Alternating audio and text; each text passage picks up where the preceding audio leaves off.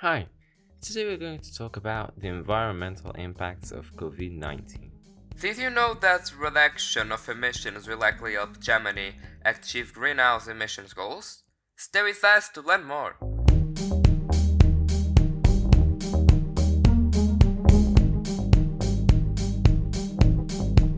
COVID 19 is an infectious disease caused by a recently discovered coronavirus.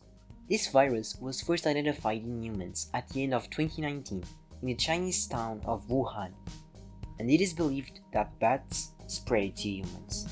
COVID-19 is latest example of how human impact on biodiverse areas and wildlife habitats is linked to the spread of infectious diseases.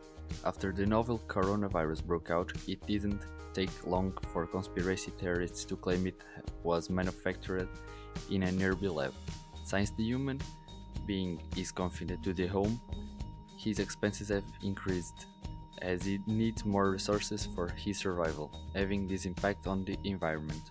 However, with the decrease in the use of cars and pause in factories, for example, the ozone layer has been less attacked, and there is less waste that ends up in the oceans and forests, giving space to other forms of life on Earth to survive. During this period of fear and panic, there has been an increase in waste production. Hospitals' garbage has quadruplicated for 200 tons daily.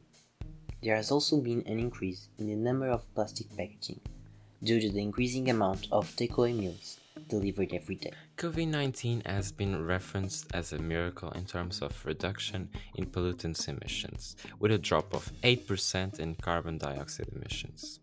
This is based on a reduction in the number of flights, less transportation, and due to the closure of factories.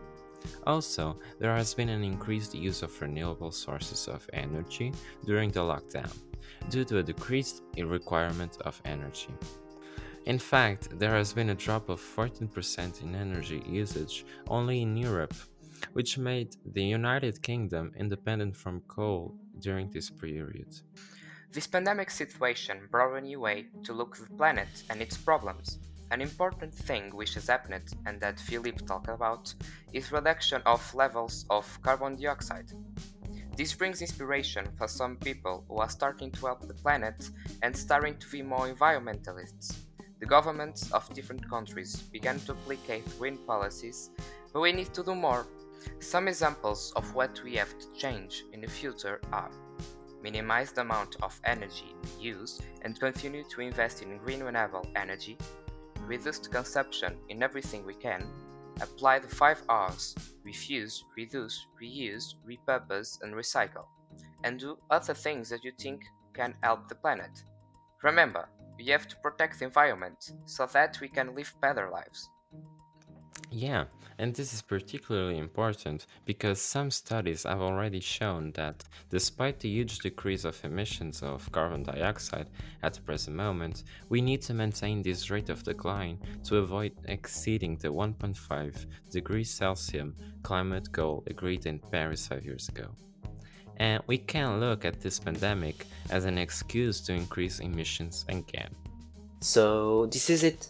We hope you enjoyed our episode. See you next time!